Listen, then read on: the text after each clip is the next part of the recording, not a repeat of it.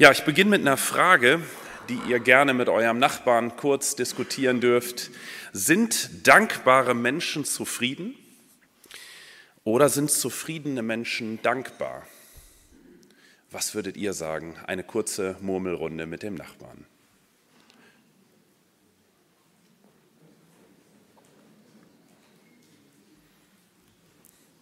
Das eine schließt das andere nicht aus. Ja, das eine schließt das andere nicht aus. Ich gebe zu, ähm, lieber Bruder, das ist eine recht fiese Frage und das Oder dazwischen lenkt natürlich etwas eure Diskussion. Und ich würde wahrscheinlich sagen, das sind zwei Seiten einer Medaille, oder? Man kann dir das eine noch das andere so hervorheben und sagen, ähm, das muss so sein. Auf der anderen Seite ist es ja so, dass ähm, Lebenszufriedenheit schlecht praktiziert werden kann, oder? Sie wächst und gedeiht und entsteht mitten im Leben. Dankbarkeit dagegen kann man einüben und kann sie praktizieren. Ähm, wir fragen zum Beispiel jeden Abend unsere Töchter, wofür bist du dankbar? Ich könnte natürlich auch was anderes fragen, aber das würde dann keine Lebenszufriedenheit hervorbringen. Ähm, genau so ist das. Ich glaube, dass ein Praktizieren von Dankbarkeit zu einer Lebenszufriedenheit führt. Und damit sind wir mitten in dem Thema, was wir uns vorgenommen haben. Dankbarkeit ist nämlich nicht nur eine gute Idee oder was, was man nebenbei mal praktizieren könnte, sondern es ist ein Auftrag, wo wir in der Bibel eine klare Anweisung zu finden. In 1. Thessalonicher 5 ähm, ab Vers 16, dort heißt es, Seid alle Zeit fröhlich, betet ohne Unterlass, seid dankbar in allen Dingen, denn das ist der Wille Gottes in Christus Jesus an euch. Natürlich erstmal eine Aufforderung an die Christen in Thessaloniki, ähm, diese drei Tätigkeiten immer wieder praktisch auszuführen. Fröhlich zu sein, feiern, würden wir vielleicht sagen, regelmäßig, kontinuierlich zu beten, da dran zu bleiben und für alles dankbar zu sein. Seid dankbar in allen Dingen. Ich empfinde diesen Text oder in, ihre, in seiner Absolutheit als große Herausforderung. Denn hier wird ja nicht gesagt, dass wir da mal so drüber nachdenken sollten, das eventuell mal zu tun, wenn so ein bisschen Dankbarkeit in uns aufsteigt, zu sagen, dann richte doch bitte deine Worte in Richtung des Herrn. Sondern da steht eine klare Aufforderung, es zu tun, und zwar in jedem Fall. Ich weiß nicht, welche Lebensumstände im Moment dich begleiten, was dir in den Kopf kommt, wenn du darüber nachdenkst, aus der Vergangenheit, aus der Gegenwart oder der Zukunft. Aber wenn ich so an meine Lebenssituation denke, dann muss ich sagen, da muss ich nicht unbedingt intuitiv Dankbarkeit mit verbinden. Und trotzdem gilt die Herausforderung, es zu tun. Und derjenige, der es geschrieben hat, Paulus, ist jemand, der vertraut war mit widrigen Lebensumständen. Und wenn er sagt, seid dankbar in allen Dingen, dann hat das eine besondere Würze. Jemand, der mehrfach gesteinigt und ausgepeitscht, bestraft, hinausgejagt, Schiffbruch erlitten hat, der weiß, was im Leben so auf uns zukommen kann. Was bedeutet es praktisch, wenn wir so die Ereignisse unserer Vergangenheit ähm, mit dem Auftrag zu danken zu kombinieren oder wenn wir sie kombinieren, dann heißt das, danke Herr für dieses Ereignis. Danke für jenes Ereignis, was hinter mir liegt. Und es gibt Ereignisse, für die ich das sehr gut tun kann. Und es gibt Ereignisse, bei denen sich das schwer anfühlt, dafür zu danken. Wo ich vielleicht nichts finde, für das ich dankbar sein kann. Weil ich nicht verstehen kann, weil ich nicht einordnen kann, was damals passiert ist weil ich Gott, der dahinter steht, nicht verstehe, der doch sagt, er hat alles im Griff. Weil ich Verletzungen mitgenommen habe, die vielleicht sogar heute noch wehtun. Oder weil ich Menschen immer wieder begegne, die mich damals verletzt haben. Ich würde mit euch gerne heute einen Blick in eine alttestamentliche Geschichte werfen, wo aus meiner Sicht die Versöhnung und die Dankbarkeit für die Vergangenheit immer wieder vorkommt, die Josef-Geschichte. Josefs Leben war voller Ereignisse, die genauso ähm, ja, ambivalent sind wie wir das vielleicht selber erleben. Er wuchs auf mit Brüdern, die in ihm in einer unfassbaren Weise ähm, ihren Hass gegenüber gezeigt haben. Und trotzdem kann er dankbar sein. Er kann seinen Brüdern vergeben und kann immer wieder einen dankbaren Blick auf seine Lebensumstände werfen. Ja, und ich lade euch ein, mit mir auf vier Szenen seines Lebens zu schauen und zu beobachten und zu sehen, wie sich Dankbarkeit dort zeigt. Wir beginnen in seiner Kindheit. Er wuchs auf mit elf Brüdern. Sein Vater hieß Jakob und in der damaligen Zeit war das üblich, dass ein Mann mehrere Frauen hatte und so ähm, war er ähm, mit einem Bruder der ähm, Sohn seines Vaters und der Frau Rahel. Er war der Lieblingssohn seines Vaters. Er bekommt sogar ein sehr kostbares Kleidungsstück von ihm, was ihm sofort kennzeichnete als Lieblingssohn ähm, des Vaters, obwohl er nicht der Älteste war. Und wir steigen ein ähm, zu einem Zeitpunkt, Kindheit ist etwas äh, weiter vorgerückt, wo er 17 Jahre alt ist. Du kannst dir vorstellen, dass die Bevorzugung und die ungerechte Behandlung natürlich zu ordentlich Zwist unter den Brüdern sorgte. Ich kenne den Satz meiner Kindheit und irgendwie haben meine Kinder das auch drauf zu sagen, das ist unfair. Obwohl wir als Eltern vielleicht sagen würden, das ist doch sehr subjektiv, dass du das so empfindest. Aber das sorgt für ordentlich Zundert in unserer Familie und so war es auch in meiner. Ich lese aus 1. Mose 37, die Verse 4 und 5. Dort heißt es, als nun seine Brüder sahen, dass ihr Vater ihn lieber hatte als alle seine Brüder, hassten sie ihn und wollten ihn nicht mehr mit dem Friedensgruß grüßen. Josef aber hatte einen Traum und verkündete ihn seinen Brüdern, da hassten sie ihn noch mehr. Erstaunlich, wie häufig da so diese negativen ähm, Worte in, in, dem, in dem kleinen Vers vorkommen. Es muss eine wirklich miese Stimmung zwischen den Brüdern gewesen sein. Hass ist eine sehr negative Triebkraft und sie hat im Blick, dass wir den anderen regelrecht zerstören wollen.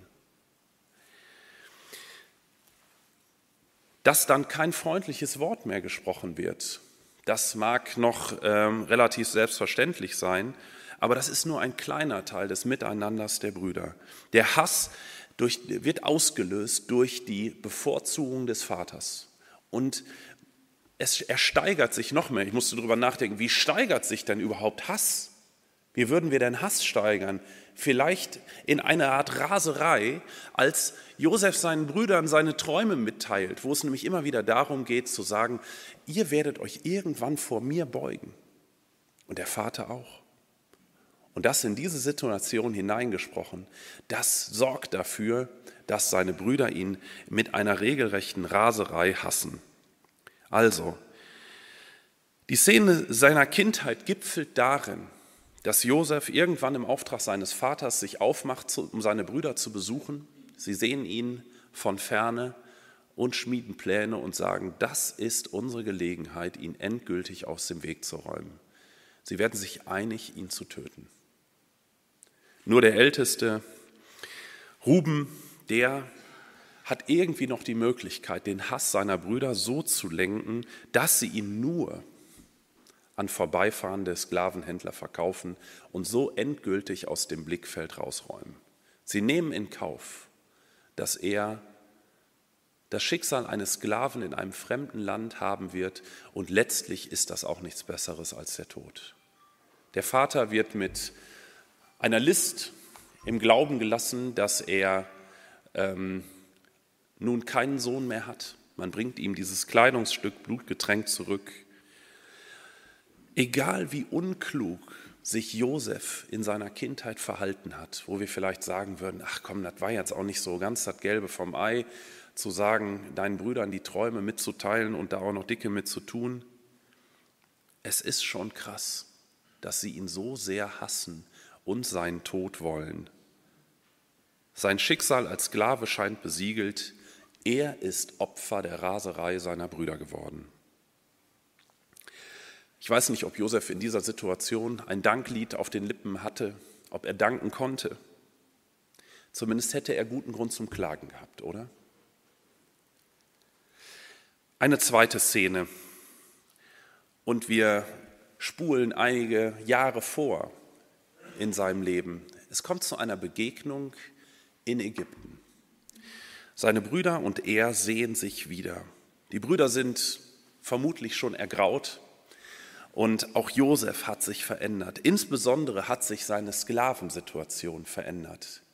Er ist die Karriereleiter in einer unfassbaren Weise nach oben gespült worden. Zwischendurch geht es nochmal runter. Im Gefängnis ähm, hat er besondere Träume auch für den Pharao, wo er ähm, sich wiederum ähm, durch Gottes Gnade ähm, nach oben bewegen kann auf der Karriereleiter. überhaupt ziehen sich diese Träume wie ein roter Faden durch das Leben von Josef. Nicht nur in seiner Kindheit, sondern auch im weiteren ähm, Lauf seines Lebens hat er Träume, wodurch Gott ähm, ihn ähm, besonders prägt. Und er wird schlussendlich zum zweiten Mann im ägyptischen Reich eingesetzt. Er, diese Träume, die er hat, die, ähm, oder die der, die der Pharao hat und die er deuten kann, die ähm, geben einen Hinweis darauf, dass es eine Hungersnot geben wird, die auf sieben fette Jahre folgen soll. Und weil er diese Träume deuten kann, wird er eingesetzt, dass er Vorsorge betreiben kann. Und genau das ist die Situation nach den sieben fetten Jahren, wo kein Mangel herrscht, sind seine Brüder ähm, auf der Suche nach Getreide für die Großfamilie und kommen nach Ägypten und treffen dort, ohne es zu wissen, auf ihren Bruder.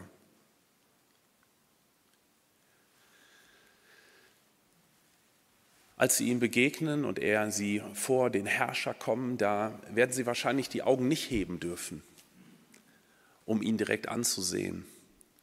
Josef erkennt seine Brüder, auch wenn sie alt geworden sind, und weiß ganz genau, wen er, wen er vor sich hat. Er kommuniziert mit ihnen durch einen Dolmetscher, so dass sie auch nicht wissen, dass er ihre Sprache beherrscht. Er fragt nach dem verschollenen Bruder und bekommt ein offizielles Statement über den Dolmetscher, aber er hört auch, wie sie miteinander reden, wie sie miteinander in Kontakt sind. Er hört, wie sie über ihn reden. Und natürlich bewegt ihn das. Wieder eine Sache, die sich wie ein roter Faden durch das Leben durchzieht. Josef weint, als er hört, wie sie über ihn reden. Es bewegt ihn. Und er muss sogar zwischendurch den Raum verlassen. Wir können bei ihm in diesen Begegnungen oder in dieser Begegnung keinen Hass gegenüber seinen Brüdern wahrnehmen. Irgendwas hat sich bei ihm nicht so durchgesetzt wie bei seinen Brüdern. Er kann seinen Brüdern ähm, frei begegnen, ohne diesen Hass zu spüren. Und das, obwohl er ja jetzt alle Hebel hätte, um über sie seine Macht auszuüben. Ja, es gibt niemanden im ägyptischen Reich, der ihn dafür zur Rechenschaft ziehen wird, wenn er jetzt seinem Hass ähm, gegenüber seinen Brüdern freien Lauf lassen würde. Ich glaube, dass in diesem Moment der Hass tatsächlich nicht mehr da ist und dass das Begründung vorher hat. Ich glaube, dass er Dankbarkeit bereits viele Jahre vorher bereits praktiziert hat. Woher nimmst du das, Prediger? Ähm, wir lesen vorher, dass Josef zwei Söhne hat. Und die Namen der Söhne geben uns ein ganz klaren Hinweis darauf, wie er mit den Ereignissen seiner Vergangenheit umgegangen ist. Der erste Sohn heißt Manasse. Und das heißt übersetzt, Gott hat mich alle meine Mühsal vergessen lassen und das ganze Haus meines Vaters. Manasse, Gott hat mich alle meine Mühsal vergessen lassen und das ganze Haus meines Vaters. Der zweite Sohn heißt Ephraim. Und das heißt übersetzt, Gott hat mich fruchtbar gemacht im Land meines Elends. Gott hat mich fruchtbar gemacht im Land meines Elends. Das sind für mich erstaunliche Namen, denen, äh, wo er der Biografie eine Bezeichnung gibt. Ich glaube, dass uns das auch so geht, dass wir Ereignissen unserer Vergangenheit Namen geben. Und dann sind das Namen wie meine Kindheit, die Scheidung, Lehrjahre sind keine Herrenjahre, oder es heißt sowas wie die große Enttäuschung, die Insolvenz, der Bruch, die Krise. Das sind Namen, die Ereignisse in unserer Biografie kennzeichnen und die ihnen eine Überschrift geben. Welche Namen gibst du prägenden Abschnitten deines Lebens? Sind es positive oder negative Namen? Wenn wir anfangen zu danken für Ereignisse unseres Lebens, dann verändern sich die Titel und die Sicht auf diese Ereignisse. Und die Namen, die wir diesen Ereignissen geben, die verändern wiederum unseren Umgang mit diesen. Dann heißen vielleicht die gleichen Ereignisse wichtige Erfahrung, Neuanfang, Augenöffner, Freisetzung, Chance. Das sind dann wiederum Namen, die wir sogar in einem Dankgebet benutzen könnten und die gleichzeitig ein Hinweis darauf sind, dass wir versöhnt sind mit dem, was in der Vergangenheit passiert ist, mit Personen, mit Ereignissen, mit Gott selber, der doch alles lenkt. Die Geschichte Josefs in Ägypten ging natürlich noch weiter. Er gibt sich seinen Brüdern bei dem ersten Treffen nämlich nicht zu erkennen. Aber es folgt ein zweites. Sie kommen noch einmal nach Ägypten, um Getreide zu holen und die Familie zu versorgen. Und bei dem zweiten Versuch ähm, ist sein leiblicher Bruder Benjamin mit bei dieser Truppe mit bei. Er testet sie und er kann erkennen, dass sie Benjamin anders behandeln als ihn damals. Und so offenbart er sich ihnen und sagt in 1. Mose 45, Vers 4 und 5,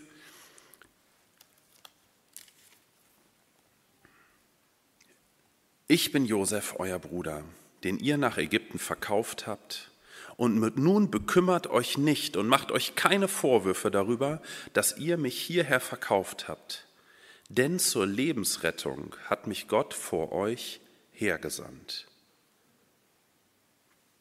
Was für eine Aussage, was für eine Zusammenfassung, die er hier seinen Brüdern über diese schlimmen Lebensereignisse präsentieren kann. Er begegnet ihnen versöhnt. Er begegnet ihnen gleichzeitig im Reinen mit Gott. Er ist versöhnt mit seiner Vergangenheit. Und eine solche Aussage, die kann man sich nicht nur einfach ins Drehbuch schreiben lassen, ins Drehbuch seines Lebens, sondern das ist Ergebnis eines Lebens, wo Dankbarkeit ein ganz selbstverständlicher Teil ist. Josef holt schließlich die gesamte Großfamilie nach Ägypten. Es kommt zu seinem Wiedersehen mit seinem Vater und die gesamte große Familie bekommt ein Land in Ägypten, wo diese Familie sein darf, wo es ihr gut geht, wo sie die schwere Krise übersteht und wo sie weiter wachsen und gedeihen darf. Es gibt noch ein viertes Ereignis im Leben von Josef, was ich ehrlicherweise muss ich sagen, überhaupt nicht auf dem Schirm hatte. Das überliest man so etwas, wenn man die äh, Kinderbücher ähm, nach der Josefsgeschichte durchblättert, dann taucht das nicht so auf. Es findet 17 Jahre nach der Begegnung mit dem Vater in Ägypten statt. Jakob verstarb 147-jährig und man begräbt ihn in Kanaan und eigentlich könnte man drauf gucken und sagen, alles ist gut. Das ist ja wirklich ein Happy End. Wenn jemand die Großfamilie an einem sicheren Ort weiß und es geht ihm gut und er kann auch noch in, im Land seiner Väter beerdigt werden, eigentlich war alles gut. Aber die vierte Szene ist ein großer Rückschritt in alte Verhaltensmuster, in alte Rollen seiner Brüder. Ich persönlich gehe davon aus, dass sie der Versöhnung, die da über die letzten 17 Jahre gelebt wurde, nicht trauten. Sie haben immer noch Zweifel daran. Sie sind nicht versöhnt und voller Dankbarkeit, sondern sie haben Angst davor, dass Josef sich jetzt nach dem Tod des Vaters an ihnen rächen wird. Leute können sich häufig nicht vorstellen, dass Gott Perspektiven tatsächlich verändert, dass es nicht nur eine Methode ist, ähm, Dankbarkeit im Leben einzuüben. Ja, es ist wissenschaftlich nachgewiesen, dass Dankbarkeit für ein Dankbarkeitstagebuch eine positive Auswirkung auf dein Leben hat. Sogar dann, wenn der Dank gar nicht an Gott gerichtet ist. Wir wissen umso mehr, wenn der Dank in Richtung Gott geändert, äh, gerichtet ist, dann verändert Gott uns durch seine Kraft. Und so erfinden seine Brüder ein Pseudo-Vermächtnis des Vaters, um Josef von der Rache, die sie befürchten, abzuhalten. Sie kommen auf ihn zu, wir können das in 1. Mose 50 lesen und sprechen ihn an. Als nun Josefs Brüder sahen, dass ihr Vater gestorben war, sprachen sie, Josef könnte gegen uns feindselig werden und uns all die Bosheit vergelten, die wir an ihm verübt haben. Darum ließen sie Josef sagen, dein Vater befahl vor seinem Tod und sprach, so sollt ihr zu Josef sagen, bitte vergib doch deinen Brüdern die Schuld und ihre Sünde, dass sie so böse an dir getan haben. So vergib nun den Knechten des Gottes deines Vaters ihre Schuld. Da weinte Josef, als sie ihm das sagen ließen. Dann gingen seine Brüder selbst hin und fielen vor ihm nieder und sprachen, siehe, wir sind deine Knechte. Aber Josef sprach zu ihnen, fürchtet euch nicht. Bin ich denn an Gottes Stelle? Ihr gedachtet mir zwar Böses zu tun, aber Gott gedachte es gut zu machen, um es so hinauszuführen, wie es jetzt zutage liegt, um ein zahlreiches Volk am Leben zu erhalten. So fürchtet euch nun nicht, ich will euch und eure Kinder versorgen. Und er tröstete sie und redete freundlich mit ihnen. Auch nach all dem, was Josef für seine Brüder, für seine Familie getan hat, haben sie letztlich nicht gelernt und sind nicht verändert. Wieder greifen sie zu einer List. Wieder kommt Lüge hinein. Der Vater wird mit einem Vermächtnis instrumentalisiert. Sie haben nicht gelernt. Wir können über zwei Kapitel lesen, was Jakob vor seinem Tod geregelt hat. Kein Wort davon, dass er mit seinem Sohn Josef noch so etwas Bedeutendes zu klären hat, dass er der Meinung sei, Josef ist nicht wirklich verändert und ich muss mit irgendeinem Pseudodruck dich aufhalten, damit hier deinen Brüdern nichts passiert. Josef lebt diese Vergebung und die Unvergebenheit findet in den Köpfen der Brüder statt, aber nicht in Josefs Kopf. Und so kommen sie nicht etwa zu ihm und sagen, wir möchten nochmal so reinen Tisch machen, nochmal um Vergebung bitten und versichere uns doch bitte, dass wirklich alles gut ist. Nein, sie erfinden genau wie früher Lügen und kommen auf ihn zu und meinen, ihn dort mit unter Druck setzen zu können. Ein richtiges Revival der Ereignisse der Vergangenheit. Die Personen verhalten sich gleich und haben nicht gelernt. Sie fallen zurück in alte Muster. Wisst ihr, ich liebe die Geschichten der Bibel. Und zwar deshalb, weil sie keine positiv gefärbten Sagen und Märchen sind, wo wir irgendwas über die Helden der Vergangenheit hören, die doch so wenig greifbar sind. Die Bibel ist an so vielen Stellen mitten aus dem Leben herausgeschrieben von Menschen, die Fehler gemacht haben, die zurückfallen in alte Muster, die sich gleich verhalten. Und so erleben wir das doch auch, oder? Dass die gleichen Personen, die in unserer Biografie mal aufgetaucht sind und denen wir mühsam vergeben haben, uns wieder verletzen, dass Dinge sich genauso rausstellen wie früher auch bereits. Es kann gut sein, dass du genauso wie Josef Ereignisse in deiner Biografie hast, wo du sagst, ja, ich bin einen langen Weg der Versöhnung gegangen und ich dachte, ich kann jetzt danken und ich habe diesen Ereignissen bereits andere Namen gegeben. Und die gleichen Personen von damals kommen wieder und dokumentieren mit ihrem Verhalten, sie haben nicht gelernt und verletzen dich in gleicher Weise erneut. Es ist der Idealfall, dass Täter oder Täterin auf dich zukommt um Vergebung, um äh, bittet und dass sie euch danach in den Armen liegt und glücklich und zufrieden lebt, bis der Herr wiederkommt. Aber die Realität von Josef sah anders aus und häufig ist es unsere Realität, die anders aussieht. Warum weint Josef hier? Erneut. Weil seine Brüder sich nicht geändert haben, weil er traurig ist, weil er desillusioniert ist, weil die Vergangenheit wieder wehtut. In so einer Situation ist die Gefahr, dass auch die alten Gefühle wieder ein Revival kriegen und alte Wunden neu aufgerissen werden. Josef hat aber Dankbarkeit nicht nur als irgendeine fundierte Übung praktiziert und sein Dankbarkeitstagebuch geführt, er hat seinen Dank an Gott gerichtet. Und ich glaube, dass die Kraft zur Versöhnung eine Kraft Gottes ist. Dass die Nachhaltigkeit in der Dankbarkeit, dass Heilung solcher Verletzungen dann von Gott kommt und bleibt.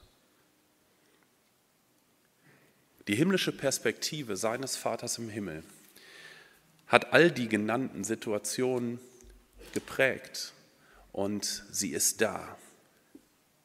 Ich will dich herausfordern, Dankbarkeit in deinem Leben zu kultivieren, dass du dich immer wieder neu an deinen Vater im Himmel wendest, mit ihm solche Situationen durchsprichst und vielleicht sogar sagst, hilf du mir dass ich den Ereignissen meiner Biografie einen anderen Titel geben kann. Und dann passiert etwas. Nicht, dass Gott nur Josef versorgt, sondern dass, dass seine Kraft auch unser Leben neu prägt, unsere Perspektive verändert, dass wir Kraft bekommen für die nächste herausfordernde Situation, dass wir eine neue Sicht auf die Ereignisse einnehmen können, dass wir Versöhnung leben können, die nicht abhängig davon ist, dass mein Gegenüber sich nun anders verhält und dass Lebenszufriedenheit in unserem Leben wächst und gedeiht, obwohl wir doch nur Dankbarkeit praktiziert haben. Amen.